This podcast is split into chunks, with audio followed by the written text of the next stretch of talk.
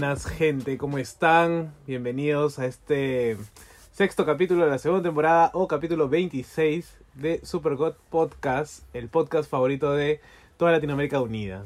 y de toda la cultura geek y la cultura pop. Semanita chévere, como siempre, dentro de la cultura geek o dentro de- del friquismo, siempre hay algo por el cual celebrar. Sí, definitivamente es lo, es lo que nos da tan tanta tanto producto cultural nos nos hace que celebrar y, y tener fechas Sí. especiales, pues, ¿no? Como por ejemplo el Batman Day. Exacto. Ya hemos el 21, o sea, el sábado, se celebró a nivel mundial el Batman Day. Hubo eh, cada país, bueno, no todos, pero sí algunos oficiales tuvieron la, la batiseñal. La pues, batiseñal, monstruo. México, por ejemplo, fue uno de ¿no? O ellos. sea, que parecía Iron Fist en Sí, realidad. sí, sí, sí. parecía siempre Iron Fist, ¿no? Porque era la- el ángulo de la cámara, pero... Pero ahí también estuvo en Estados Unidos, obviamente, Inglaterra, partes de Europa, España, ¿no? Es más, ahora SC saca material exclusivo del Batman Sí. Day, ¿no? Es bien paja porque se cumplen, o sea, son 80 años desde la primera aparición de Batman. Claro, en el 39 Ujú. es el que, que sale primero Por- Detective Comics. Por Bob Kane y Bill Bill Finger. Finger, ¿no? que comienza toda esa etapa del, del Caballero de la Noche. Y es bastante bueno, o sea, es bastante chévere que se celebre todo esto por las implicancias que tiene no solamente el personaje, Ay, pero ¿por qué no hay Superman Day? por eso mismo, porque no vemos las implicancias tan fuertes con otro personaje como lo vemos con Batman. No sé qué crees tú. Mm, Yo creo de que más importante dentro de nuestra cultura geek, por así llamarla, Batman tiene un lugar en especial. Porque es más humano. Para bien o para mal. Bueno, porque es humano. Porque es Principalmente humano, porque es no humano. es extraterrestre, no tiene super, bueno, no tiene superpoderes más allá de su dinero. Mira, y es que, y lo digo con comillas, y lo digo porque la gente no nos ve obviamente, es que Superman, perdón, Batman, todo el mundo puede ser Batman. En teoría. Pero es como Iron Man, ¿no? Claro, como un Iron Man, pero, pero, no es más tiene- cercano. Es que Iron Man recién ha tenido importancia de repente para las personas o para el común denominador A partir de las películas. a partir de las películas. Pero bueno, sí. En realidad sí, o sea, los- el primer, creo, si no me equivoco, debe ser el primer superhéroe que tuvo películas Sí. en live action, ¿no? O sea, ni... o o no. Eh, bueno, antes hay más Bueno, la de películas. Superman, Claro, Superman tiene antes, antes 40 películas. años ya. Sí. Ah, el Superman tuvo mejor primer, primera una, una película. Pero llegada de esa manera al público, únicamente Batman. Bat, sí. Aparte que toda la Bat familia también, pues... Sí, aparte de todas las implicancias que tiene Batman, o sea, sabemos de que tiene una pequeña fijación por los huérfanos y todas las, todas las no, cosas, no, no, no. y todas las Aguanta. cosas que puede conllevar con eso, ya es bastante. Como que una pequeña fijación por los huérfanos. Eso- ¡Ey! eso- Sabemos que es Eso cierto, o suena sea, un depredador sexual, weón. Eso suena a un pedófilo, weón. Bueno, no, supuestamente se dice, ¿no? Por ahí que Batman tiene una relación como que homoerótica. no con- muy erótica con Robin. con Robin. Bueno, no sabemos con cuál Robin, yo me imagino que por Dick Grayson en Pues sí, realidad, pues sí. ¿no? Con Nightwing. Pero, Nightwing, ¿no? Este, pero yo digo, bueno, o sea, creo que es porque has- han sabido el detective, la figura del detective, creo que es Es bastante buena. La más llamativa, sí, sí, sí. ¿no? Es, es bastante buena. Y justo ahora que nosotros comentamos con el día de Batman y toda la celebración que ha sido por sus 80 años, ha pasado algo bastante, vamos a decirlo, esperado y a la vez curioso dentro del mundo de los cómics de Batman. Nosotros estamos saliendo de una etapa bastante buena de Batman en los cómics. de Tom King. El famoso Tom King, que es el agente que se volvió... la gente de la CIA, que la gente duda que sea gente de la Sí, CIA sí. y que ahora escribe cómics. Pero pues, es que ¿no? de cómic- y es muy bueno. Sí, o sea, igual tiene sus detractores. Da igual cuando empezó Snyder también mucha gente tuvo sus detractores. Yo soy fan de la etapa de Snyder. Snyder, A mí ¿te- me gustó te- mucho. ¿Te gusta la Su- superioridad tecnológica? Sí, sí, sí, sí. Me gustó mucho. Sí, o sea, tiene, cada uno creo que cada etapa, cada autor también quiere darle su, su, Su toque, toque. personal. pues, Deja su ¿no? huella, claro. O sea, Snyder de repente le gusta mucho la ciencia ficción y la tecnología. Y dijo, puta, este tiene mucha plata, entonces vamos a hacer que tenga un montón de tecnología, pues, ¿no? Claro. Eh, de repente Morrison juega un más con la mente, después de Batman Rape, ¿no? Eh, igual que antes de Crisis Final.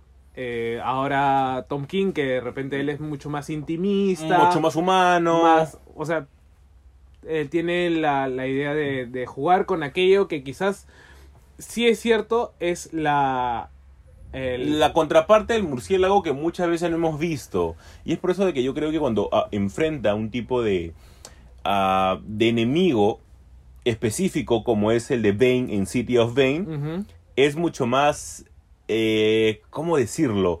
Mucho más enriquecedor en el nivel de literatura, vamos a ponerlo así. Porque el personaje ya tiene más que perder. Y al tener más que perder o al estar herido, es mejor. Te pongo un ejemplo. Cuando termina este, este episodio de la boda de Batman con Selina Kyle, que lo chotea y lo deja en el altar y todo, la viñeta final es los villanos, Los villanos. reunidos y dice, es hora de atacarlo porque está roto. Claro, se lo volvió a romper. O sea, creo que lo que hizo Tom King es jugar con el espíritu y con aquello. Con. A ver, todos sabemos que Batman tiene un archivo general de cómo vencer a toda la Liga de la Justicia, a todos los superhéroes. Sí, claro. Ya. Y él, en un episodio, si no me equivoco, es en el All Stars Batman, creo. En donde le dicen, este. Ya, pero. ¿Y cuál es el. el El plan- el plan para el plan B. cuando para ti, ¿no? O sea, y él dice, bueno, mi plan se llama Liga de la Justicia. Yo creo que no es tanto así y Tom King exploró eso en el sentido que el único que le puede hacer trampa y le puede vencer a Batman es él mismo. Es su mente.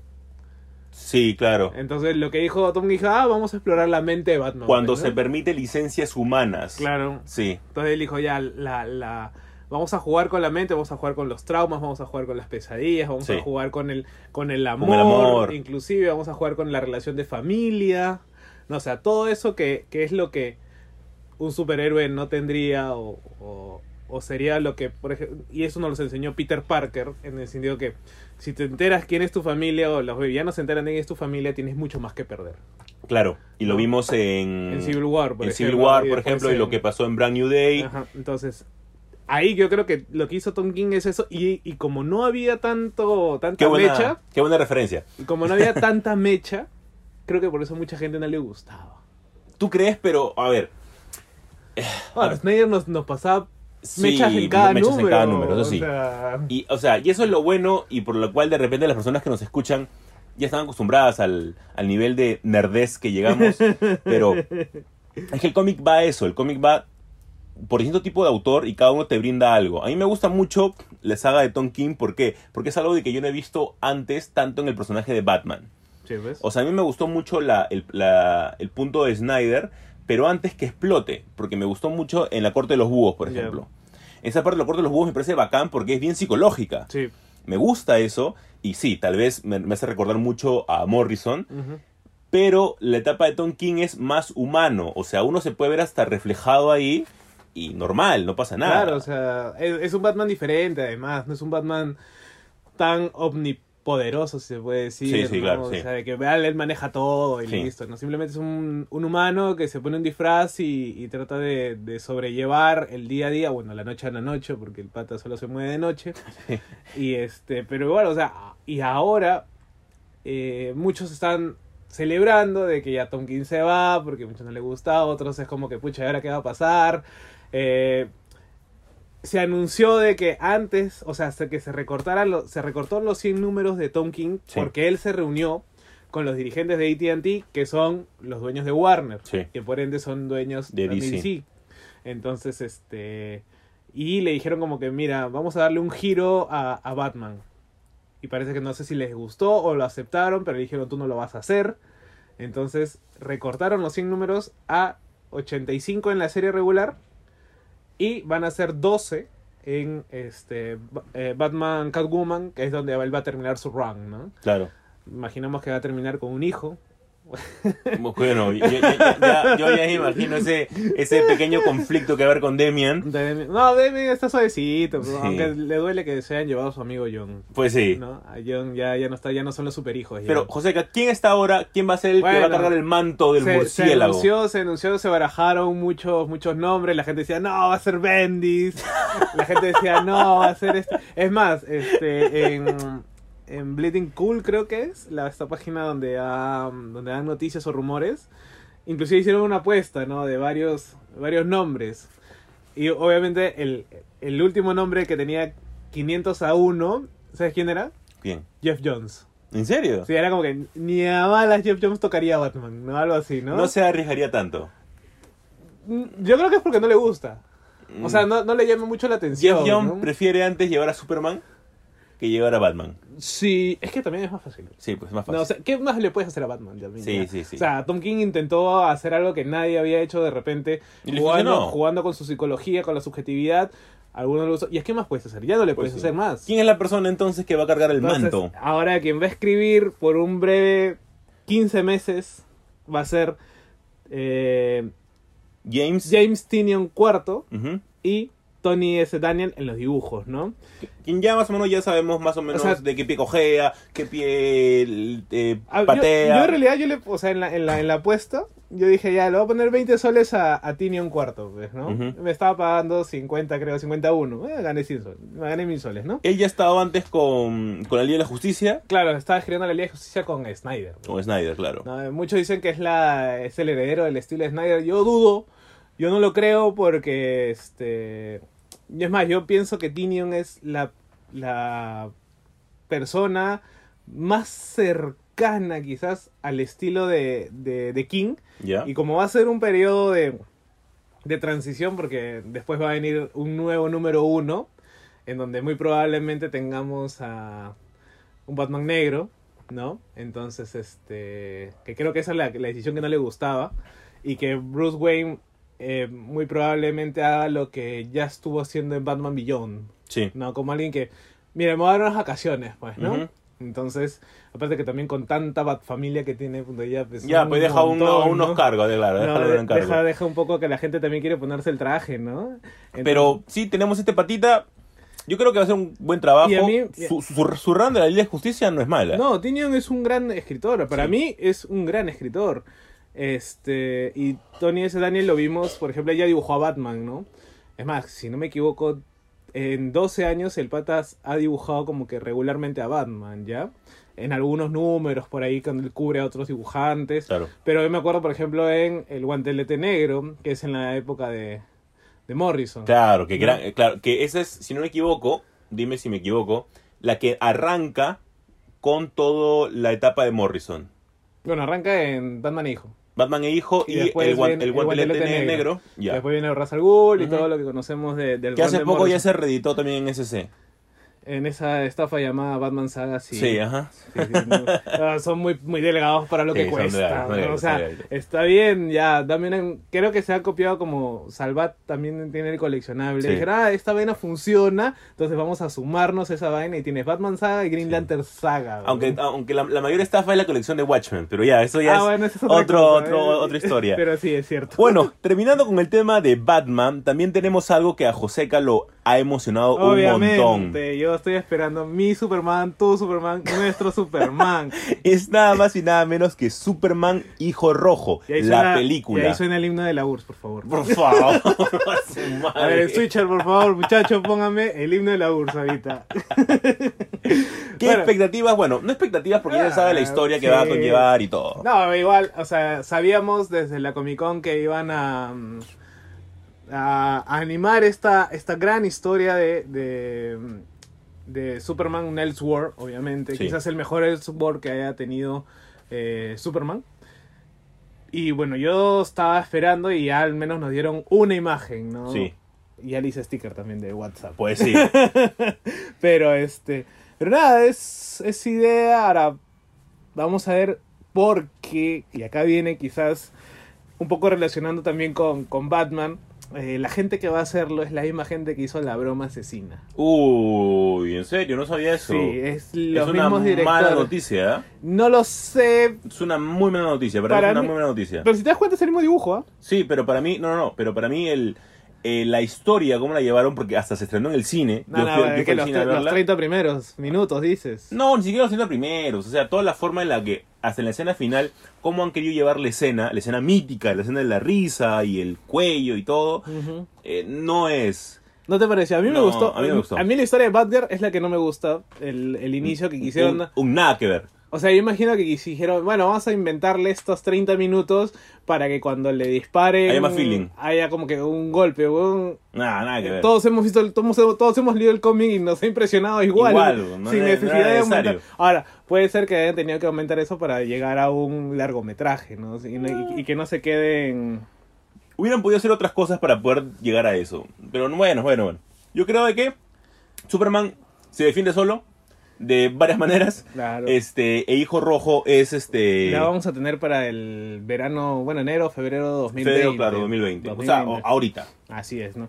Y como si no es Stephen King, es algo relacionado a Stephen King, ya vamos a tener una sección creo que semanal en donde hablemos alguna que otra noticia sobre Stephen King, no sé. eh, si, si va a sacar un nuevo libro, si va a sacar la película, si va a sacar esto, o como la que nos compete ahora, que tiene que ver con sus hijos. Pues sí. ¿no? En la semana, si, si, si ya siguen a Jesús después del concurso que tuvimos, eh, han visto que Jesús eh, mencionó que van a, va a haber una película el 4 de octubre Así es. que es este, basada en un relato, creo, ¿no? Sí. De, de Joe Hill. De Joe Hill con Stephen King. ¿no? Entonces, En este, la hierba alta. sí, ahora esta película, eh, yo no, eh, me olvidé de descargar ese día el, el cuento, así que recién lo voy a poder leer, pero tú ya lo leíste, si Sí, ya lo leí ya. ¿no? ¿Lo leíste antes sabiendo? No, yo lo había leído antes. Yo lo había leído antes porque yo cuando comencé a leer Stephen King, comencé a ver las cosas conseguibles y no conseguibles. Dentro de esas, obviamente, están no Ah. conseguibles porque no hay ningún formato Porque Jesús físico. tiene una colección gigante de Stephen Ah, King. bueno, Hay sí. un video, dos videos inclusive. así Y ese que- video se queda corto ya. Ese video ya ahora. Hay tiene, más que cosas. tiene que actualizarlo ahora. Sí, y comencé a repartirlo con la gente, me encanta eso, porque te das, en, ese, en ese tipo de situaciones te das cuenta que cuando la gente dice, no, la gente no lee, mentira, únicamente la gente tiene que saber elegir por dónde. Tienes que tiene direccionarla. Sí, o sea, con más. tanta información y con tanto con tantos medios, es, quizás un poco se aturde, se, se no sabe por dónde empezar Sí. y necesita gente eh, que le diga, mira, puedes empezar por acá, que lo oriente. Sí. Bueno, me pasa a mí en las librerías, por ejemplo, cuando tengo que trabajar. A ti te pasa con el, ¿Con con el con el canal, con, el, con las historias de Instagram. Entonces creo que es la, la idea de que mucha gente quiere leer, Sí, o al menos está interesada. eso. De repente en el, en el camino se va a bajar quizás, pero ya, es lo más importante. pero ya estuvo interesada, ¿no? Sí, y la gente, o sea, a ver, en La Hierba Alta es una historia que saca Joe Hill con Stephen King, lo saca en formato de, de- en formato de audiolibro, luego sale en una revista en español en dos partes, únicamente ahí nomás se puede conseguir, y luego, ahora, por motivos de la película, ya va a salir en libro. Ah, Va a salir dentro de un compilado de historias. Más adelante, porque aún está en formato, en inglés, perdón. ah, en inglés. Ah, ya, ya. En ya. inglés todavía. Entonces, ¿qué es lo que sucede acá? Es una historia bastante buena. Cuenta un poquito, pues. Ah, bueno, de una, de una pareja este, de hermanos que escuchan unos gritos dentro de una hierba bastante alta y comienzan a escuchar gritos de un niño. Ellos se adentran a esta especie de, de selva, que es más que todo un campo, y se dan con la sorpresa de que nada es lo que parece, que todo está vivo. Cuando digo todo está vivo, desde los animalitos que están en esa hierba alta hasta la misma hierba, todo forma parte de un solo ser. Entonces, esta historia a mí me gusta mucho porque tiene un montón de Lovecraft, tiene un montón de Poe y tiene obviamente un montón de Joe Hill y Stephen King. Yo creo que las personas lo van a disfrutar un montón. ¿Por qué? Porque el director de esta película es el mismo director de la película eh, Cubo. ¿Te acuerdas de esta película? Ah, la- la de animación, la del samurai. No, no, no. La de, la de Cubo, la del cubo, como un cubo, cubo cuadrado. Esta película en la que encerraban unas personas y la hacían meterse por diversos laberintos y se daban cuenta que estaban en un Ah, ya, cubo. Ya, ya, ya, ya, me acordé, ya me acordé. No la vi, pero sí. Sí, sí me y este, este, este sujeto, o sea, es bastante, bastante bueno. Eh, y también los que, los que, los que vienen dirigiendo cosas de Stephen King ya tienen bastante, bastante experiencia en, en terror. Entonces, el 4 de octubre, todos ya tienen ya su canchita preparada para Oh, prender su Netflix y ahora, verla. ahora que, que lo dices, este parece que octubre va a ser un estren, un mes de estrenos en Netflix bastante fuerte. Por Sí. ejemplo, está el de Breaking Bad, el 20. El camino. Está la sexta temporada de Boyack también. Que puta, he visto la primera temporada y la verdad me he quedado medio dormido. weón. Sí, sí, sí. Es que la primera temporada es muy lenta. Sí, re- Es muy lenta. eh, repetitiva también Sí. el mango. voy a intentar voy a darle a la segunda temporada a ver qué tal, pero y bueno, ahora tenemos esto y creo que hay un par más de cosas más. Y bueno, si no saben, ya se estrenó también acá un paréntesis, este la saga de Hades Ya, saga de Hades en de sí. Seiya, así que Es que Fácil, fácil creo yo, eh, la mejor saga de Sensei. eh, bueno, está dividida en tres partes, yo diría que la primera parte es la mejor. Mm, Ya. La del santuario. Ya. O sea, la de los campos elíseos y el del infierno como que va cayendo porque se bajaron de la animación también. Ya. A Pero pesar- en general- A, pesar de eso, en a me general, en- más en el infierno. En gen- y es que también tiene picos muy altos, Sí. muy chéveres, pero creo que en general es, es bastante... Yo siempre me voy a quedar con Asgard. Es que yo no veía tanta crueldad desde la película de Abel.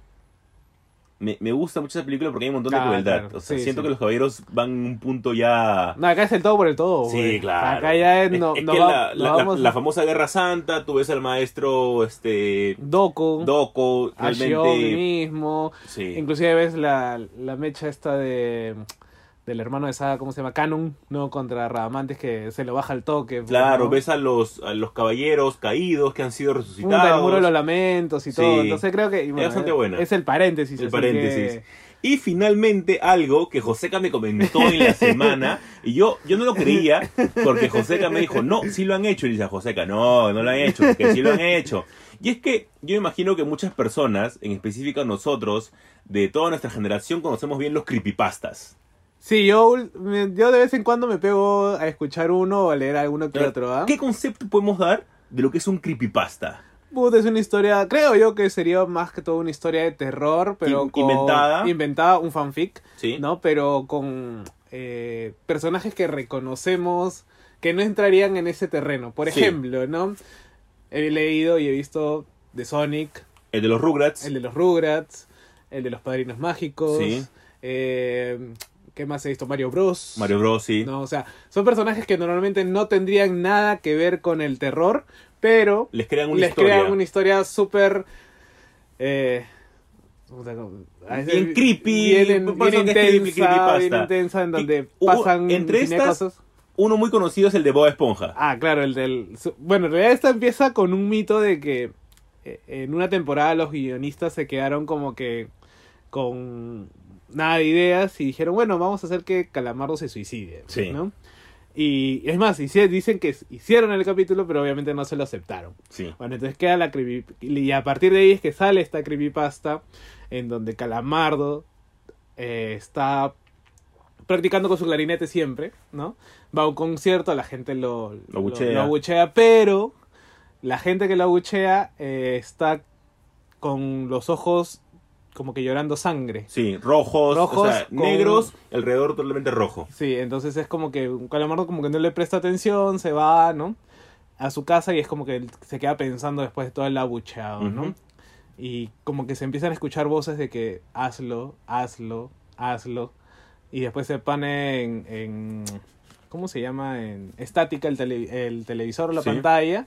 Y según dice que si tú pones eh, pausa a ese capítulo, vas a ver un cuerpo destrozado. Sí, ¿no? Y después, ya este, sale Calamardo, Calamardo con los mismos ojos, los ojos rojos, Los ojos rojos con- con bordes eh, negros. Bordes negros, sí. ¿no? Y ahí como que dicen, ¿no? El suicidio de Calamardo, ¿no? Sí, entonces, ¿qué es lo que ha pasado en el capítulo de Bob Esponja? Uno de los últimos capítulos es en la que están como una especie de realidad Están Eh, en, en Randomland. en O sea, yo creo que Bob Esponja se quedó tan seco de ideas sí, que ahora es... que haga cualquier cosa. Ahora van a estar buscando como, o sea, porque supuestamente Randomland es como esta mm, esta tierra en donde todo puede pasar, Sí. distintas altern- eh, relaciones alternativas, no sé, por ejemplo, en uno eres dadaísta, que algo que lo que pasó, por ejemplo, en Intensamente, no sé si te acuerdas, ¿Ya? hay una parte en donde van cambiando de, de como que de universos. Sí, claro, claro, claro. Ya. Entonces, uno eres cubista y otro Sí. dadaísta, así, y ¿no? eso pasa, ¿no? Porque Bob Esponja está con Calamardo y la nada aparecen infinidad, de Infinidad de puertas. puertas, sí. Y Calamardo comienza a abrir, varias puertas para ver dónde escapar porque habían caído en y encuentra acá. varias realidades de él en diferentes tipos de formas, color, dibujado. etcétera. Y en una, que es la última puerta que abre, vemos al Calamardo con los ojos rojos con, borde, con bordes negros, que es justo el Calamardo del creepypasta. creepypasta. O sea, los creadores de la Bob Esponja dieron como que esa, esa, ese video de la creepypasta es una realidad Una alterna. alterna, O sea, que en algún multiverso de Sí. Bob Esponja, Calamardo sí Calamardo pasó sí por eso. pasó por eso. Entonces es como que ya lo, lo hicieron canon, ¿no? Sí, ya, Ya lo han canonizado un creepypasta, que no es O sea, mejor dicho, han canonizado el suicidio de Calamardo. O sea, sí, como decir, bueno, ¿sabes qué? Calamardo, puta, los chivolos que tienen, bueno, que ¿cuántos chivolos verán Bob Esponja? Ya no, no, ya, creo, o sea, no creo. gente de, nos- de nuestra edad es la que ve Bob Esponja todavía, creo, ¿no? Sí. Entonces como que han dicho, bueno, les vamos a dar esto y ya, canonizaron al suicidio, que no es la primera vez que pasa esto, yo estaba viendo que con My Little Pony pasó un episodio muy parecido, ¿no? Con un personaje que era un gag, o sea, que era uno de los extras, Sí, pero que era porque tenía un ojo, este, los ojos estaban disímiles. ya. Entonces, este mismo Jean-Paul Sartre. Y, y le pusieron un nombre a ese de ahí. Y después, en un episodio de, de, de, de My Little Pony, lo ponen como un personaje principal. Y de ahí nunca más volvió a aparecer, ¿no? Pero ya como que lo canonizaron y le hicieron una historia. Eh, Yo creo que es- esa vaina puede ser fanservice, sí. Sí. Del bueno, me parece que sí Sí, es válido. es válido, no es uno para arreglar, sino es algo como que un, un homenaje, una retribución a la a los espectadores, a la gente que te ve y que, y que también crea historias a partir de, de, de tu creación. Sí, ¿no? y que tú las estás viendo también y que te parecen graciosas, de mal gusto, pero al menos queda dentro del imaginario colectivo de las personas, ahora ahora por así vamos a llamarlo. ver si se vuelve una tendencia de repente de empezar a canonizar los creepypastas. Yo creo que no, allá puede, puede Con- ser bastante creepy. Con el de Mario, por favor. Que No. y con eso cerraríamos el primer bloque de Super está- ha Podcast. estado cargadito. Ah, Está ¿ah? cargadito, está cargadito. Y eso que se viene, un bloque más cargado y que ya más o menos tú por ahí has adelantado un poquito. Claro, Así que ya quédense vamos, con nosotros. Quédense.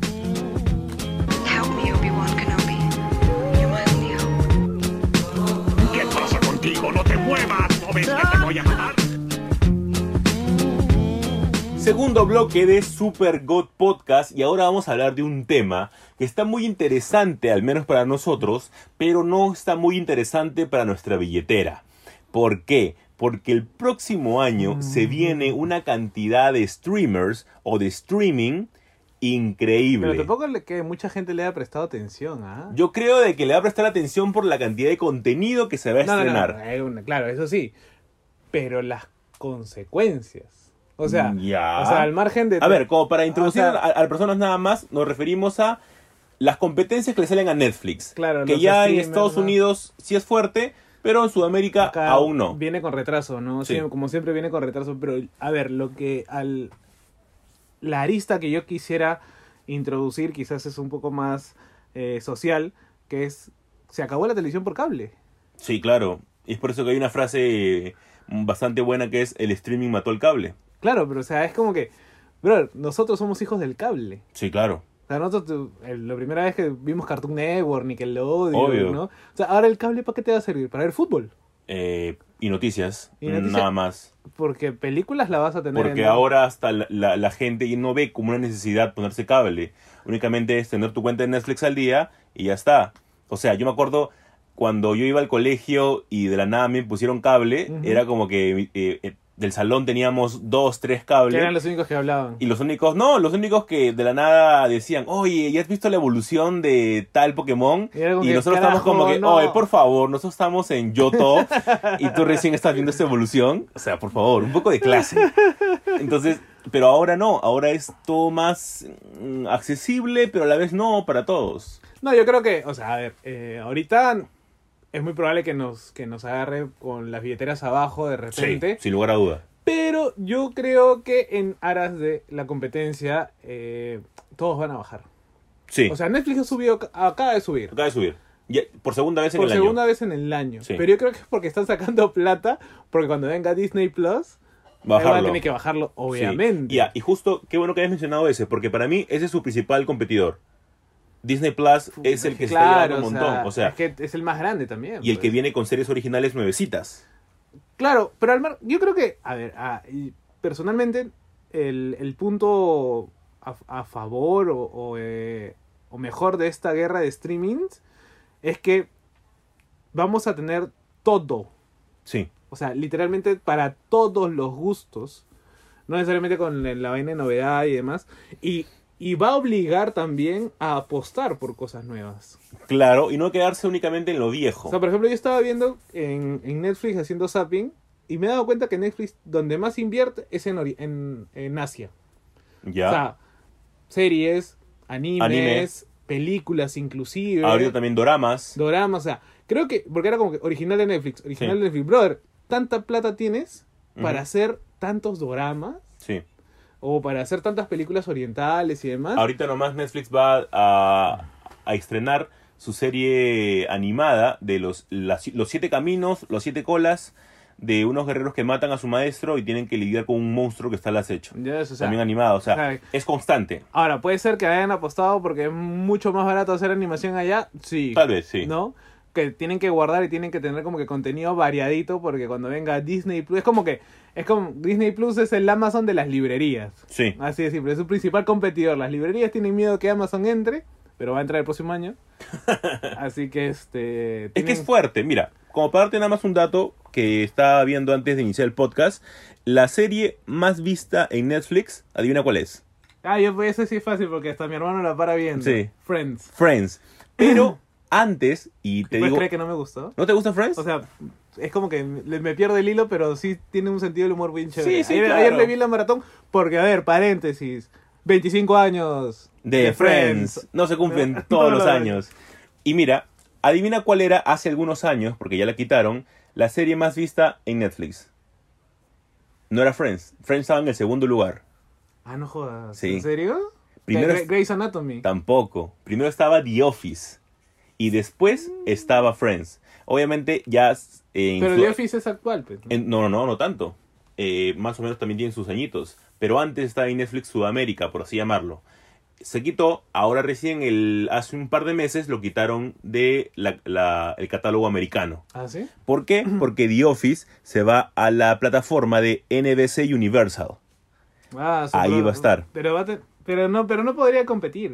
No, pero para que veas. Pero, por ya, ejemplo... pero, ¿La gente compraría un streaming solo por una serie? Ah, no, ni a balas, ni a balas. Es por eso que, por ejemplo, ya, HBO eh, Max, que también es la plataforma que va a sacar HBO, ¿qué es lo que tiene? Aparte del contenido de HBO, que es buenísimo, ha obtenido los derechos para transmitir The Big Bang Theory y Two and a Half Men. Ah, ya, pero ¿sabes por qué tiene eso? ¿Por qué? Porque HBO Max va a ser la plataforma o el streaming de AT&T Ah, que bueno. tiene Warner. pues. Claro. Y todo lo de DC también va a estar en HBO. Entonces, si- sin lugar... Sí, bueno, Porque cu- cuando pasó el tema de DC Universe, ya. era de que una de las razones por las cuales no iban a renovar las series que estaban haciendo, como por ejemplo Swamp Thing, aparte de La Plata, era de que no sabían este si iban a ir o no iban a ir al streaming de HBO. Ya. Pero como ya se ha hecho, Sí. entonces, eh, porque inclusive HBO eran los posibles co- para comprar Swamp Thing, pues. Después la que te- nosotros, nosotros tenemos es la de Disney Plus, que viene con... Que puta, esa vaina es como que con 500 Tos- mil sí. productos. Y encima viene con nuevas series como la serie de Clone Wars, la serie de, de Mandalorian y también viene con un montón de series de Fox.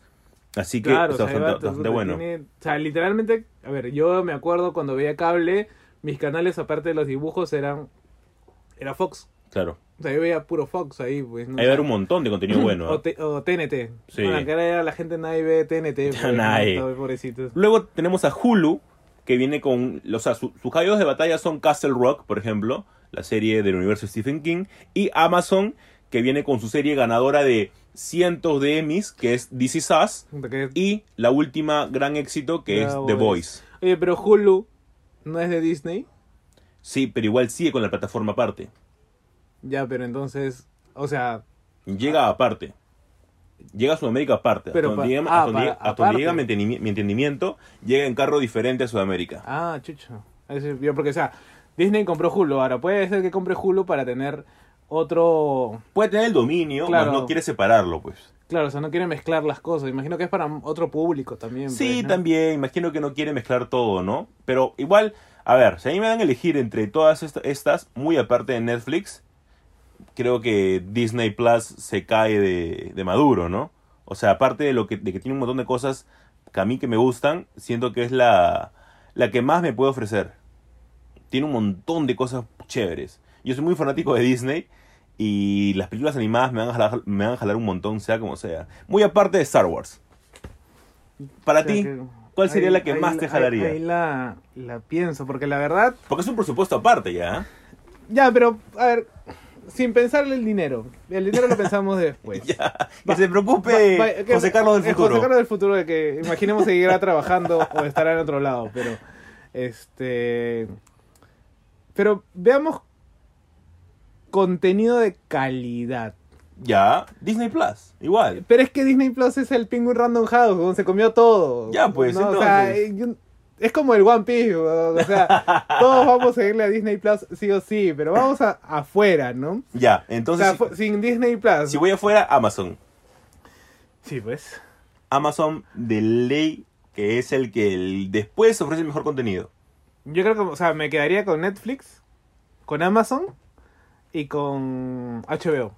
Sin Disney. Sin Disney. O sea, sin contar, Di- obvio, Disney Ah, va a estar, sin- sin contar obviamente, Disney, o sea, porque tiene el, prácticamente todo lo que se consume es Disney, o sea, el ratón se comió todo, Sí. literalmente. Aparte, bueno, ya yo tengo un presupuesto, creo que familiar, de que ya más o menos estoy viendo quién va a pagar el, el Netflix, quién va a pagar el Disney, No, así en, que... en mi casa era como que pagábamos un mes cada uno, ahora creo que va a ser, ya tú pagas uno, tú pagas el otro, y así, sí. cada uno paga eh, diferentes servicios de Y acá streaming, todo el ¿no? mundo va a decir, no, pero se- te puedes bajar la serie, sí, pero caemos en el mismo ejemplo de que el punto es la inmediatez y el tiempo. Claro, pero igual no creo que sean igual que, que Estados Unidos, ¿ah? No, tampoco creo. O sea, eh, Disney Plus estrena, no sé, pues WandaVision y acá nos va a llegar después de tres meses, creo. Yo creo que sí puede ser, ¿ah? Al igual que Netflix.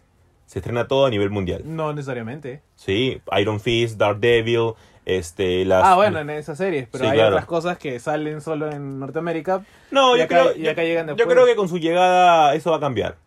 Que, creo que por algo es la llegada. O sea, tú no puedes entrar al mercado sin, sin darles un, un trato privilegiado o igualitario, por así llamarlo, al público. Yo creo que sí va a ser un gran trabajo. Eh, eso sí, es un nivel de inversión y un nivel de plata increíble. Creo que Sudamérica es un gran consumidor de, de todo ese tipo de, de material. Y nosotros al fin de cuentas salimos ganando, ¿no? ¿Por qué? Porque entre más competencia, los precios bajan. Bro, ya no voy a tener vida social, weón. Pues no, eso está- la vida social está sobrevalorada, José Carlos. ya no, tú- era como que, no sé, aunque la verdad, si con Netflix nomás, ya como que me estreso un poco porque hay tanta cosa Tanta que cosa ver. por ver, sí. Pero ahorita estoy viendo Ash versus Evil Dead. Yo les estoy viendo eh, Mindhunters. Fíjate, Ya ves, o sea, es- no, yo ya me acabé la primera temporada de Ash en dos días. Sí. Porque- Y, y mira, justo como tú dices, cuando salga de Mandalorian, yo me voy a enfermar en mi trabajo. Yo no voy a salir de mi casa por nada. Esa serie tengo que verla de corrido. Se ve tan chévere y hace... Nunca he tenido una serie en live action de Star Wars. Entonces imagínate mi emoción por esa serie. Es verdad, ¿no? La voy a ver encobijado en mi cama y nadie me va a sacar. ¿Ni Yanela? Tampoco. Ni mi novia me va a sacar. Ya, ya escuchaste Yanela, así que nos escucha, mira lo que está diciendo Jesús, ¿verdad? Pues sí, o sea, ya la competencia está bastante seria. A mí lo que me gusta es que cada vez va a haber más contenido. Bro, no sé, tengo miedo de ser como los gorditos de Wally, weón. Ah, sí, ¿no? Esa, esa Tengo miedo, weón. demasiado contenido y únicamente te quedas ahí. O sin llegar muy lejos, en el cómic que sacó hace poco Sean Murphy de Tokyo Ghost, también te dice los pequeños fantasmas eh, que se devuelve la sociedad, únicamente quiere estar conectada y únicamente quiere estar este eh, consumiendo las cosas que te dan. Claro, porque, o sea, yo, yo sí siento que una mala práctica en esta cosa es este, las maratones. ¿Tú crees? Yo creo que hasta cierto punto, si, si no la sabes manejar, es una muy mala ya, práctica. exacto, si no lo sabes manejar. O sea, es muy mala práctica Yo, porque yo lo hago por los spoilers. Ya, pero no lo hace, o sea, es como que con ciertas cosas. Pero yo conozco gente que es como que, puta, literalmente sábado y domingo no salen en su casa porque, puta, se quedan viendo Ah, solamente no, series. tampoco, ¿no? tampoco, ¿no? no, no. Y esa vaina de, de ver con tu pareja series que es como que no puedes avanzar si es que no la estás viendo con ella. Te genera o con ansiedad. él, y es como que, puta, pero, ah, la mierda. Nos quedamos acá y es como que... Imagínate ver, ver Games of Thrones con tu flaca y que ella no puede un fin de semana. Puta, no. Ya, imagínate. O sea, bueno, depende, la depende de temporada, ¿no? Pero no importa. La, bueno, Pero igual, o sea, e- ese tipo de prácticas sociales que, que genera este tipo de... que, que ha creado. que ha creado, porque, o sea, antes tú veías tu serie normal una vez a la semana, claro, tranquilo. eh, tranquilo en tu casa y comentabas con la gente, pues, ¿no? Claro.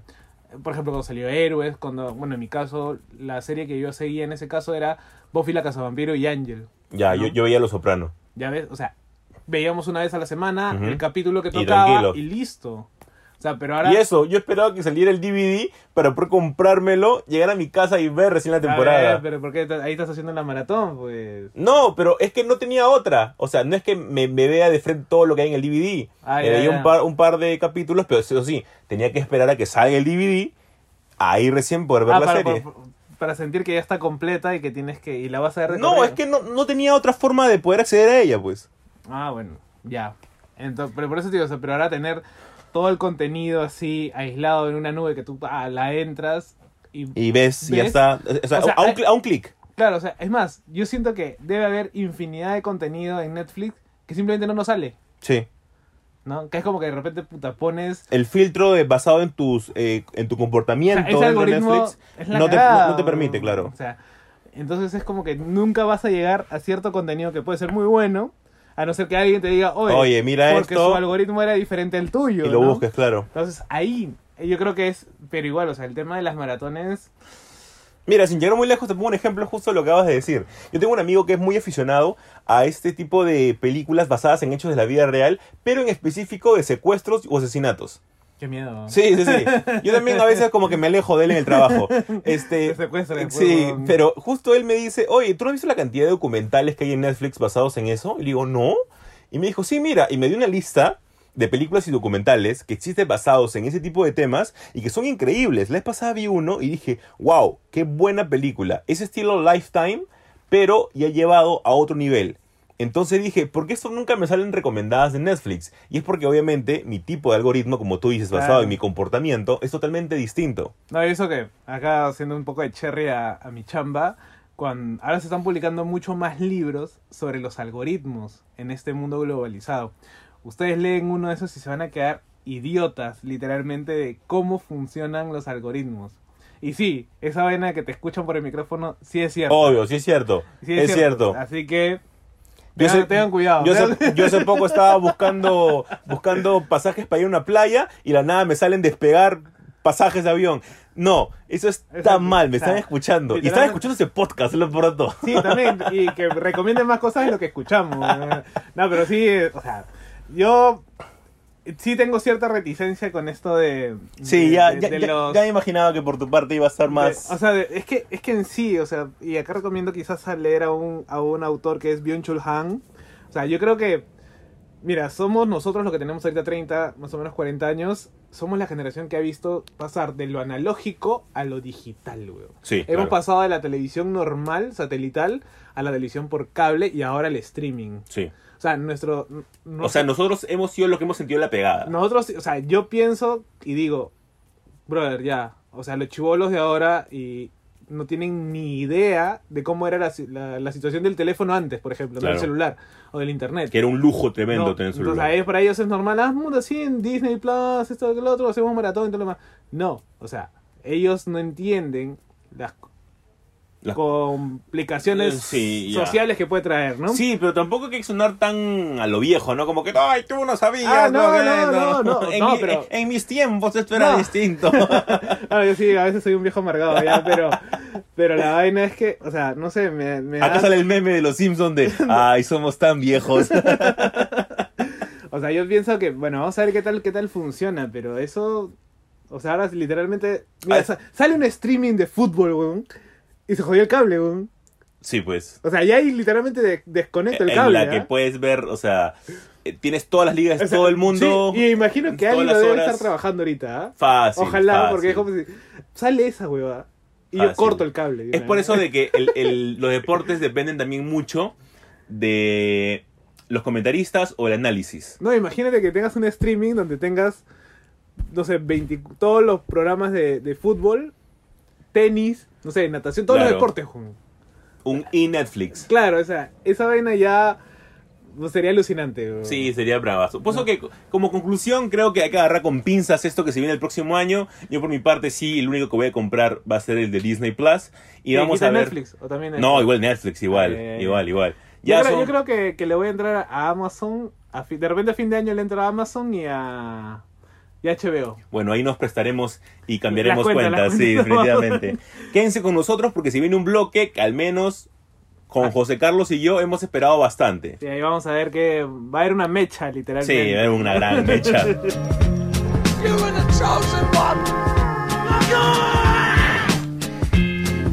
Y bueno, llegando ya al final en este bloque 3 del sexto programa de la temporada de Supergod Podcast y siguiendo ya nuestra Tradición. tradición ya instaurada de mini especiales o de temática única si queremos llamarlo, esta vez nos toca algo que quizás nos golpea en la nostalgia. ¿no? Sí, sea como sea, porque tal vez lo veíamos sin saber específicamente dentro de qué categoría entraba. Aparte que tampoco sabíamos qué categoría era. No, pues ni nada. Simplemente era anime. Sí, era anime.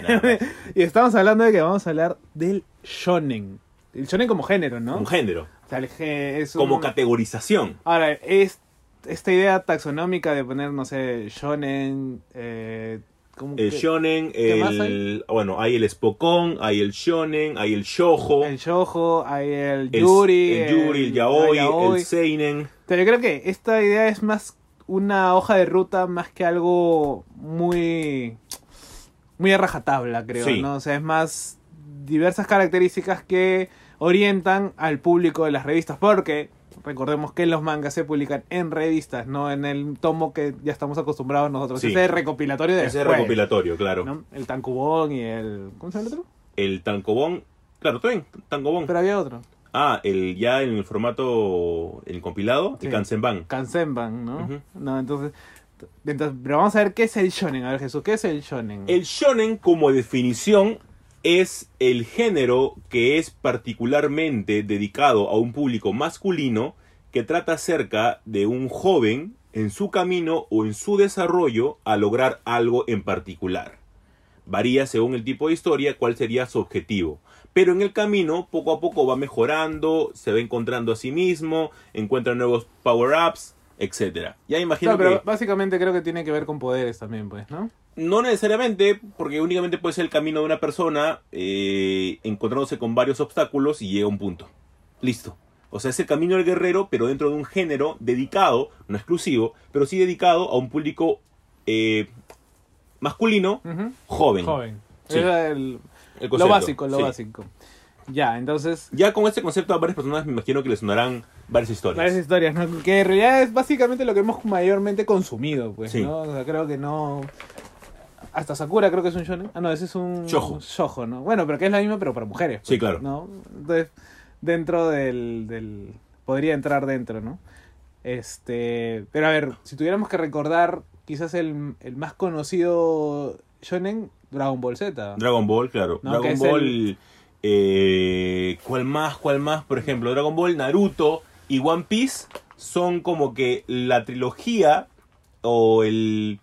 La, la trinidad que tiene la revista, la Shonen, Shonen. Jump, ¿no? La Shonen Jump es la revista más conocida en Estados, en Estados Unidos, En en, Japón, Japón. que esta está dedicada únicamente al shonen. No. Y dentro de los cuales las que son más representativas son obviamente Dragon Ball, One Piece y Naruto. Muchas otras que nosotros de repente no conocemos que son también shonen es Capitán Subasa o también conocido en Sudamérica como los supercampeones. Los supercampeones. Bueno, también, y, y entonces ahí también entra Saint Seiya. Sí, claro. Saint Seiya, supercampeones. Los nuevos que son por ejemplo My Hero Academy Ya. también entra. Entra también el famoso Cobra. ¿Cobra también es un shonen? Cobra también es un shonen. Man. Y también el amado por todos y odiado por muchos, Jojo. Pero ellos no son un seinen. No tanto, porque no va tan ligado a un público adulto, sino el tipo de situaciones lo ayuda a ser un, un shonen y a la vez un seinen. Es por eso de que muchas veces a- a, eh, al creador de, de Yoyo Ujú. no saben dentro de qué categoría colocarlo, por los diversos temas que hay dentro de sus obras. No, pero igual, o sea, un- los yoyos no son. O sea, podrían ser juveniles, pero adquieren mucha más profundidad si los ve una persona más adulta también. Ah, sí, sin lugar a duda, claro. No, o sea, tiene como que estratos de lectura diferentes, diferenciados. De repente a alguien le- solamente le gustarán los stands, ¿no? A otro Sí. de repente la idea del, de las generaciones, ¿no? Oye, pero Shaman King también. Shaman King también, claro. No, Shaman Y King mira, es de, de los mejores para mí. Sin llegar muy lejos, sí, es un gran anime. Y un gran manga también. Sin llegar muy lejos. A ver, Dragon Ball. ¿Cómo se compone Dragon Ball? Facilazo. Dragon Ball vemos al inicio que tiene únicamente este, batallas con la patrulla roja, que es su principal enemigo, por así llamarlo. Luego de la patrulla roja, nosotros que, con que nos encontramos ya con más gente dedicada al arte marcial. Como por ejemplo encontramos a Tao Pai Pai. Entonces ya en esa pequeña etapa nada más de, de Goku chiquito, encontramos que hay un desarrollo de las historias. Porque antes se enfrentaba con robots gigantes en la patrulla roja, cuando ahora se encuentra con ya con este con villanos que pueden llegar a algo más, como por ejemplo casi matar al papá de Upa. Ya son cosas que tú te ves que el personaje está creciendo. Luego, después, cuando se va a entrenar con Kamisama y regresa ya crecido, te das cuenta de algo. Te das cuenta que el personaje ha crecido y no va a volver a ser el niño de antes. Eso es el desarrollo del shonen. Pasa con Naruto, pasa con One Piece, va a pasar con My Hero Academy y imagino que también con el resto también pasará. Con Saint Seiya sí hay un estándar, Claro, porque no. allí es distinto. Claro, eh, se quedan ahí nada más en el mismo, en el mismo, la misma edad. Asumo, o crecerán un poco, ¿no? Pero de ahí no hay mucha diferencia, o sea, no se sabe cuántos años tienen Sí, tampoco, claro. ¿no? O sea, lo derivado en el manga es que muy, muy pocas personas lo saben, pero por ejemplo los caballeros de oro tienen entre 15 a 14 años. se supone que tienen 15, 14 años. Claro, es por eso de que los caballeros de bronce tienen, Tienen menos. 11, 13 años. 11, 12, 13 años, sí. Sí, es como que, brother, tienes esta edad. Claro, ya, e- eres un niño. no, y te estás matando, ¿no? Sí. Entonces, los shonen siempre tienen que crecer en sí. En sí, sí, porque es parte del camino del guerrero. Entonces, parte del camino del guerrero te dice que tienes que crecer dentro de tus limitaciones o dentro de tus stoppers. Ya. Entonces, uno, por ejemplo, muy bueno y que es shonen shonen a mano poder es Hunter x Hunter. Que dicen que es el mejor shonen. Dicen que es el mejor shonen. Eh, ¿Por qué? O sea, dentro de la connotación de shonen, es el que más respeta eso. Y que tiene mejor sistema de poderes también. Sí, lamentablemente por su mangaka como que se ha visto detenido muchas veces. Es el mismo Este, pata que hizo.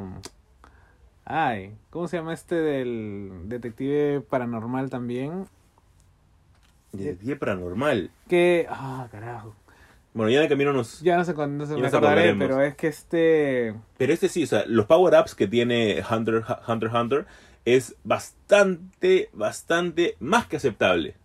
Es un, es un anime muy bueno y No, no únicamente es como visto anime. el Ultra Instinto que salió de la nada. No, no, no, no, o sea, lle- lleva un porqué, porque, por ejemplo, hay uno muy conocido, de- es un, hay un power-up muy conocido de Hunter x Hunter que sale por algo. Es un power-up bastante, bastante poderoso. Este, el personaje no lo puede controlar, pero sale de algo. O sea, tiene un porqué Ya. tenía un motivo desde capítulos iniciales. Al igual que la época buena de Bleach, por ejemplo, Claro. que nos estamos olvidando. Eh, llega una etapa en la que Ichigo no puede controlar también su poder cuando Ichigo tiene un poquito de todo, es todas las razas. Sí. Arguedas estaría bastante orgulloso de él. Y te das cuenta de que los power-ups son una constante en el shonen. Claro. Pero no de manera descarada como Dragon Ball en la última etapa. Ay, ¿qué pasa? Ahora Vegeta ha ido a entrenar con, con los que le enseñaron la teletransportación, que en sí no era la teletransportación, o no solo era la teletransportación, sino que podías hacer más cosas, pero a Goku... Ahora, no sé, y eh, justo acá también quería, quería llegar, ¿es normal que en los shonen sean tan idiotas los personajes principales? En su mayoría tienen que ser personas nobles rozando la idiotez, por así llamarlo. O sea, porque ya, ya, ya llega un punto en que, en que ya aburre. O sea, sí, es que por ejemplo, tú en Naruto, en Naruto encuentras, encuentras una persona que se vuelve cada vez más poderoso, pero a la vez con un nivel de nobleza o un nivel de soledad, en el caso de Naruto, que juega en contra del personaje. Claro, o sea, pero igual, o sea, pero al margen de eso, cuando va creciendo eh, en Shippuden, sigue teniendo los mismos errores. Sí, pero- es como Ash, weón, que sigue dejando los Pokémon. Sí, pero Ichigo, por ejemplo, es diferente. Ichigo Ya. en Bleach sí es una persona que sí razona mejor, es una persona ya Claro, más que, adulto. que- que hasta cierto punto creo que es lo que, lo que llamaría o, o haría que este, este, este shonen adquiera mayor este, profundidad o mayor eh, público al no ser lo mismo de siempre. Por ejemplo, Eren en Shingeki no Kyojin. Ujú. Brother, ese me aburre, en serio, o sea, es no es inocente, En- ¿no? en- es, es muy entonces- huevón. Entonces te va a encantar el salto en el tiempo que tiene ahora la serie. Sí, o sea, yo he dicho, Sí. justo estaba, para, para hacer este, este especial, estaba como que revisando cosas. Y claro, te das cuenta que Shingeki no Kyojin también es un, es un shonen. Y, y, y en los shonen que, me, que, que, que empezaba a buscar, me daba cuenta que yo siempre me, me- no me identificaba, pero la- le adquiría cariño a los secundarios. ¿no? ¿Ya? O sea, los personajes secundarios como que me parecían que eran mejores que el personaje principal. Por ejemplo, en Naruto me gustaba Shikamaru. ¿Ya? En Shingeki no Kyojin, Levi. Levi, o, claro. o, o Mikasa. Bueno, ambos son Ackerman, así que creo que... De repente por eso, de creo que por por eso. Este, o por ejemplo, en Dragon Ball era como, como con Vegeta, ¿no? Claro. O, o bueno, yo también en Bleach, por ejemplo, a Ishida, Ya. yo me le pegaba más a él. ya. O sea, eh, o por ejemplo, quizás en Saint Seiya, a ver, ¿quién, quién era mi personaje? Yo a Hyuga, Iki. Iki, claro. ¿no? O ya, el mismo dragón, pues, ¿no? Es que también el personaje principal tiende a aburrirte en un punto, entonces también vas, llegas a, a ver otro tipo de historia en otro personaje.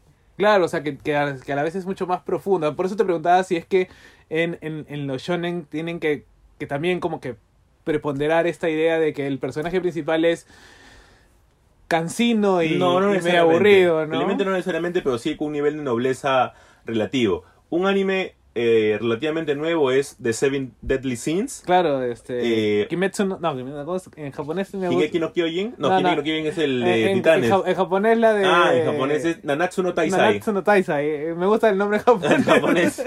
Este de acá, por ejemplo, es un... Puta, los medievales. El principal es un personaje que parece un niño, pero en realidad es un Es un adulto, adulto.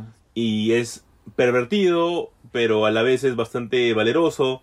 Entonces hay una junta ahí de creo que, cosas. creo que esa idea de, de- de mezclar las cosas o, o que tener personalidad, eh, llamémosle gris, ¿no? tomando un poco la, la, la idea de los Jedi gris, creo que es lo más, sería mucho más atractivo, ¿no? Esa, esa idea de, no, no solo el personaje bueno, bondadoso, que adquiere superpoderes, porque puto, o sea, no sé, si vemos Dragon Ball y Goku, bueno, Goku dejó embarazada a Milk y se murió. Pero, Se murió o sea, y después o sea, otra como vez- padre Claro. es una desgracia. ¿me Sí. entiendes? O sea, entonces como que no te... O sea, identificarte con eso sería un problema. Bastante, bast- ¿no? un, un problema gigante. Porque no eres responsable. En cambio, es por eso de que yo a veces, yo no soy muy fan de Naruto, ¿ya?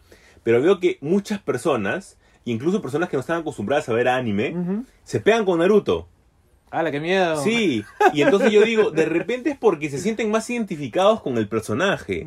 De repente hay más personajes, yo siempre he dicho, voy a ver Naruto. ¿Que no has visto Naruto? Es que siempre me quedo en el primer torneo. Siempre. Es que tienes que verlo sin, sin relleno. Sin relleno, de Tienes que verlo repente. sin sí. relleno. Y so- yo siempre trato de ver Naruto y digo, voy a ver Naruto, voy a ver Naruto porque a mí me encanta el shonen. A mí me encantan dos, dos géneros. Tres géneros. El shonen, el, El seinen, seinen. y el spokon. Ya. Que es el de deportes. Que es infravalorado. Pero es por eso que digo, tengo que ver Naruto, tengo que ver Naruto. Pero siempre se me pasa y yo digo, ¿por qué la gente sí le agarra el gancho y yo no? Y es porque de repente se sienten más identificados con el personaje de Naruto. Porque de repente crece, los problemas que tiene, la familia. Mira, a ver, a ver, yo, yo me acuerdo, o sea, yo dejé de trabajar el, el año pasado. Por decisión propia quería descansar. Y lo primero que hice fue ver Naruto.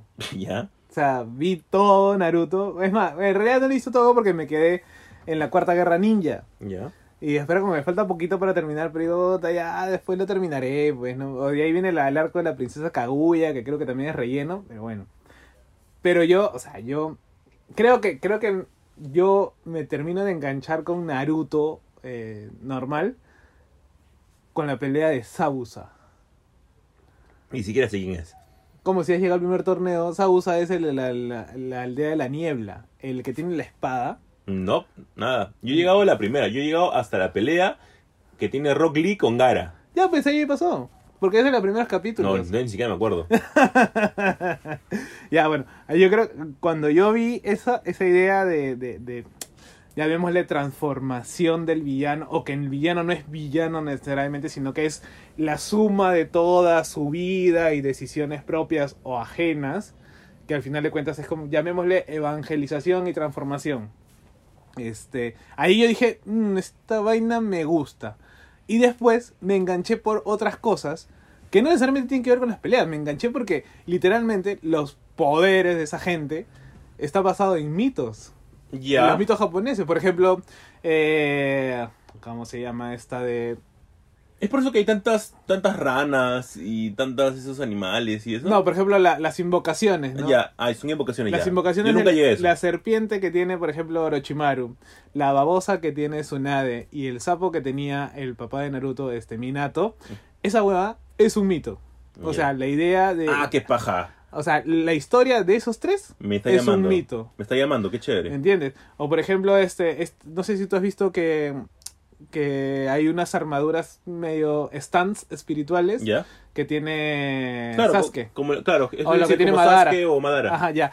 Esa vaina también está basada en un... O sea, es el nombre, eh, no me acuerdo el nombre, pero ese nombre remite a un personaje de un mito. ¿Qué paja? Las técnicas que tiene Sasuke con el ojo, con el Sharingan, también están basadas en eso. Hay una guía que hace meses me pasó un gran amigo que nosotros conocemos con el nombre de Topito. Este, me pasó justo cómo ver Naruto sin relleno. Claro, o sea, yo, yo hice eso. ¿Sí? Yo vi Naruto sin relleno, pero sí me informaba y leía más o menos de qué iba el relleno. ya. En Shippuden el relleno tiene mejor calidad que el primero. Ya, en ya, yo en Shippuden dije, vamos, al diablo. Me salteo todo y voy a comenzar a ver Naruto de Shippuden. Este, comencé a verlo, llegaron los, este, ¿cómo se llaman estos patas? ¿La, la túnica? Akatsuki. Los Akatsuki y dije, no, ¿saben qué? Me bajo. Esquina baja, bien hecho. No me enganchó. Ya, yo, pienso, yo sí pienso que, por ejemplo, en el caso de los Akatsuki es una, serie, una saga eh, innecesariamente larga. Ya. ¿ya? Pero dentro de ella tiene... Y, y, y perdón que interrumpa, pero quiero preguntarte algo. Pero según hasta donde llega mi entendimiento, tiene el personaje final villano súper chévere, que es Pain, creo. Lo que pasa es que Pain es el último. Y ahí ocurre una vaina que no me gustó, pero ahorita lo vas a ver. Que a Pain es el último porque supuestamente los crea, él crea a los Akatsuki. Ya, sí, O sea, claro. no es el superpoderoso. Y él, y él- claro, y hay una historia ahí que me gusta y por eso que yo digo, algún día tengo que verla, porque él al parecer había sido este alumno, el papá de Naruto. No, él fue alumno de del maestro de Naruto que es este Jiraiya.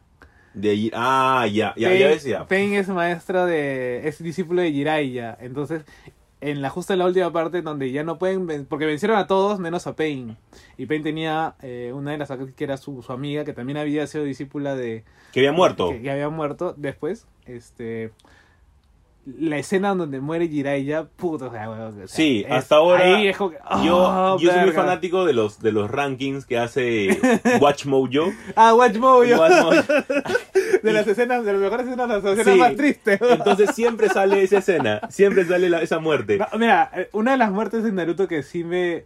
Que, que mira, tienes que ver un poco de relleno para que te pegue. Es la de Afu- Azuma. La del maestro de Chikamaru, de Choji y de Ino, el que tiene el cigarro. ¿Ya? Ya, tú puedes verla tranquilo sin saltearte. sa- Te salteas su relleno. Pero bueno, cuando, cuando ves ese relleno, te pega. Mm, Y, interesante. y- y- y es como que yo la vi porque, a ver, Azuma eh, era el, el nieto de- del cuarto, del cuarto, del tercer Hokage. Este, y el huevón se va como que él es un. Se va a una secta, no es una secta, pero es un- una congregación de, Ya. de- de monjes. Después regresa. Y en ese arco, toda una, toda una rosa de Guadalupe. y en ese arco te cuentan, porque él era el rebelde y todo, Ya. te cuentan cuando se, cuando se quita y cuando regresa y se vuelve todo un Ah, maestro. Entonces cuando llega la muerte de este huevas, es como que dices, uy, ni cagando, lo mataron. Dices, puta, no. Y aparte que la escena es muy triste también. Voy a, voy a, voy a un día animarme por ver o Naruto. sea, an- an- mira, cuando tengas vacaciones, míralo, pero míralo sin relleno. Sí, la verdad sin relleno. Al igual que José casi tiene su amor por, por Naruto. No, no, no, no, no, no, Y que no, lo ha, aguanta, lo ha demostrado por más que lo niegue. Por más que lo niegue. No, la culpa, la tiene, la, culpa la tiene mi amiga Elisa. Ah, ya, bueno. Todavía tiene la culpa. Igual mi amor, por ejemplo, es con One Piece. Claro, ¿no? Para mí- No, yo, estaba, yo estaba viendo cositas de One Piece, ¿ah? Sí, y es que el problema de One Piece es que tiene un filtro gigante. En la cantidad de episodios. que es la cantidad de episodios. la cantidad de episodios y al inicio yo entiendo que One Piece no es muy atractivo para todo el mundo. Porque los capítulos iniciales son muy aburridos. Sí, sí, estaba, estaba viendo que sí, que... no- Son es como bien que aburridos. A partir de la segunda temporada recién sube, tercera, Sí. es como que ya... Y mantiene un ritmo que, personalmente, digo, es imposible que puedas mantener un mismo nivel. güey. Y sí lo mantiene. Y, y como siempre hemos tenido en la conversación y siempre hemos tenido esta pequeña discusión, One Piece sí mantiene ese nivel de manera increíble, la cantidad de calidad en todas sus sagas. Tiene menos relleno que Naruto, definitivamente. Este, Y su relleno es mejor calidad también. Sí, sí, sí, sí, sin lugar a duda. Eh, pero a mí me encanta One Piece, soy gran fanático de One Piece, lo sigo semana tras semana porque su nivel no, no, no decae. No cae, no cae. No decae. Es por eso que One Piece se mantiene año tras año en el, en el top número uno de los mangas más ¿Y vendidos en algún siempre. momento va a acabar? Eh, según el mangaka, que es Eiichiro Oda, dice que está más o menos por el 60-70%. No seas pendejo. O sea, todavía tenemos Que 300 capítulos más mínimo. más o menos, claro. A la se Y yo contento, 1200, ¿ah? Porque aún hay muchas cosas todavía que recién las están ¿Explicando? explicando. Desde la dices, temporada 3, ¿no? Claro, Desde dices, la temporada sí, 3. y lo mejor todo es eso. De que, por ejemplo, no sé, algo que pasó en la temporada número 3, como tú dices, recién tiene, recién tiene las, las explicaciones o de dónde na- nacía ahora último. Sin llegar muy lejos. resumen. No, no, no. Tú ya tienes que, haberlos, que, que- que saberlo. Porque, por ejemplo, sin llegar muy lejos, una explicación súper rápida, sin, sin ánimo de spoiler. Zoro es un personaje bastante importante en One Piece. Él maneja tres espadas. Una espada la maneja en la boca. Claro. Entonces, este personaje tiene una pelea con un samurái zombie en, la, en una saga que es la saga de Thriller Back, que es una isla de zombies. Entonces, en esta isla que se pelea, él eh, es un samurái muy importante en vida. Y al final, cuando lo vence, le da su espada a Zoro. Ya tiene 4 entonces. No, ah, eh, justo ahí en esa saga, una espada se le oxida por Ah, un montón de cosas X. Ay, ay, y adquiere la otra. adquiere la otra. ¿Qué es lo que sucede? Que recién ahora en el manga, mira, ni siquiera está animado, ¿ah? sino en el manga, lo que nosotros tenemos es la explicación de dónde ha nacido ese samurái y por qué esa espada es tan importante. Y por qué esa espada Zoro debe de dejarla en ese país donde se encuentra ahorita para obtener otra. Entonces, hay como aproximadamente... Acá me chorreó el cerebro, ¿ah? Hay aproximadamente 150 capítulos de diferencia entre hecho y hecho. Porque ahí recién en esa saga se une Brooke, que es la calavera. Ya. Entonces imagínate, recién se, se- se estaba Brooke en el equipo hasta la actualidad en el manga que acaba de pasar hace dos semanas. Entonces, Ya, y, y la recomendación entonces sería para los shonen es, por ejemplo, ¿no? Eh, ver el anime y cuando te quedaste, empezar a leer el manga o Sí. leer el manga Sí, sí, y después ver el anime. mira, y te pongo un ejemplo actual. Yo estoy leyendo ahorita el manga y estoy al día en el manga con Shingeki no Kyojin. Ya. Porque se dice que termina ahora a fin de año. Sí, que no sé cómo lo van a terminar, pero... No, no, pero... Ah, el manga. Sí, el manga. Los últimos capítulos están muy buenos. Y justo con un amigo que también lee conmigo Shingeki, y estamos al día, decimos, si lo termina ahorita, lo termina en su punto más alto. No hay más. Creo que si la sigue el mangaka, la malogra totalmente. Ya. Entonces, eso también es algo que va relacionado a los shonen. Tienes que irte cuando estás en tu punta. No te puede pasar un bleach.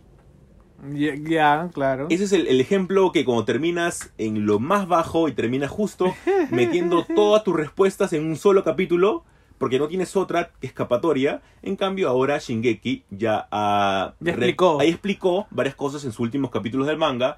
Hay un pequeño power up que ha, tenido Eren, no voy a spoilear, a mí me ha parecido... ¿Más?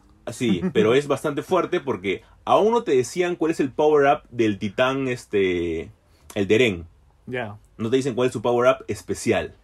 Su combo. Su combo. O sea, su, su cuadrado más círculo Claro. y R1 aún no te dicen cuál es. Entonces, ahora ya te dicen cuál ha sido. Es bastante fuerte, pero conversando también con este amigo me dice, pero mira, tendría sentido si es que ves el anime hacia atrás. Yo digo, sí, tienes razón. Es por eso que ahora termina muy probablemente a fin de año Shingeki y terminaría muy bien. Ha hecho un gran camino como shonen, un gran camino como shonen, bastante aplaudible. Ya. Bueno, o sea, por eso, lo que pasa es que, por ejemplo, el caso que yo quería era Shingeki, ¿no?